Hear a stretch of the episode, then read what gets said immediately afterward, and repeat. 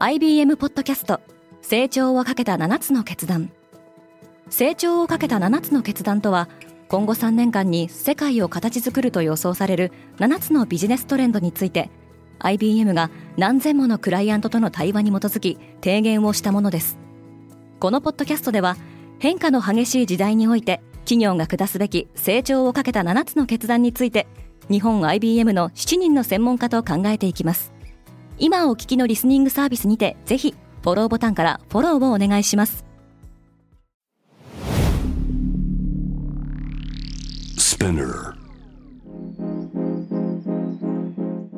おはようございます。アシュリーです。4月7日木曜日世界で今起きていること。このポッドキャストではニューヨークのニュースルームから世界に向けて今まさに発信されたニュースレターを声でお届けします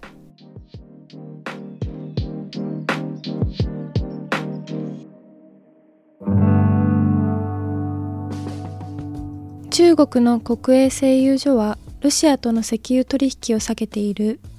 アメリカは中国に対してロシアを支援した場合の制裁も示唆していますがシノペックやペトロチャイナなどの中国国有企業は中国政府からの注意勧告に従っています。IEA が1億2000万バレルの石油を放出するアメリカと同盟関係にある31の IEA 国際エネルギー機関加盟国は燃料コストの高騰を抑制するため過去最大の石油備蓄の放出を計画しています。協調放出の内訳はアメリカが6000万バレル、その他の加盟国が6000万バレルです。燃料と肥料の価格高騰によりペルー全土で抗議デモが発生した。燃料分野の対ロシア制裁に関連して発生した反政府デモで5人の参加者が死亡しました。フ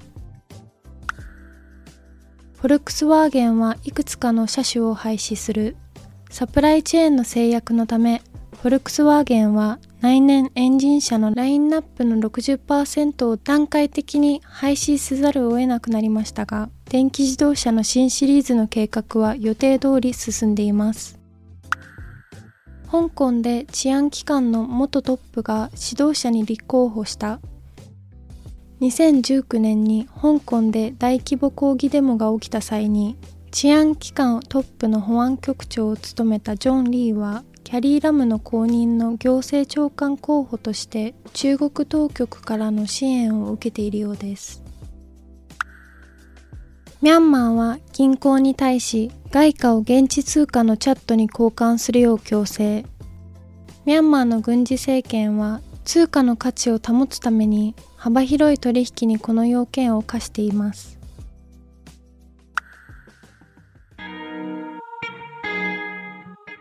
今日のニュースの参照元は概要欄にまとめています。明日のニュースが気になる方はぜひ Spotify、Apple Podcast、Amazon Music でフォローしてください。クォーツジャパンでは世界の最先端を毎日2通ニュースレターでお送りしています。他にも世界で暮らす女性の喜びや悩みを伝える新シリーズポートレートオフミーがスタートしています。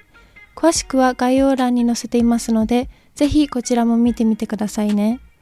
アシュリーでした。Have a great day!